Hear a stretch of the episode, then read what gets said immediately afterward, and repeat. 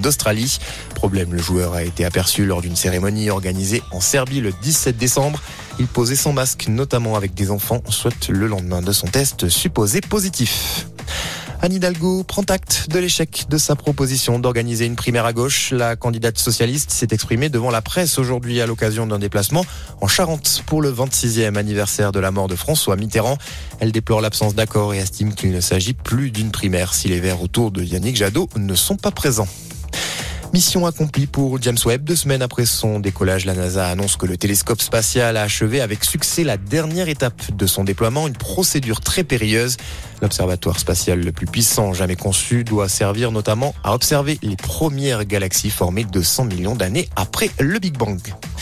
Et puis on termine avec un mot de sport du rugby. Castres s'impose 15 à 9 cet après-midi contre le Stade français en match d'ouverture de la 15e journée du top 14. Ce soir, place au choc entre le Racing et Clermont. Coup d'envoi à partir de 21h. Très bonne soirée à tous.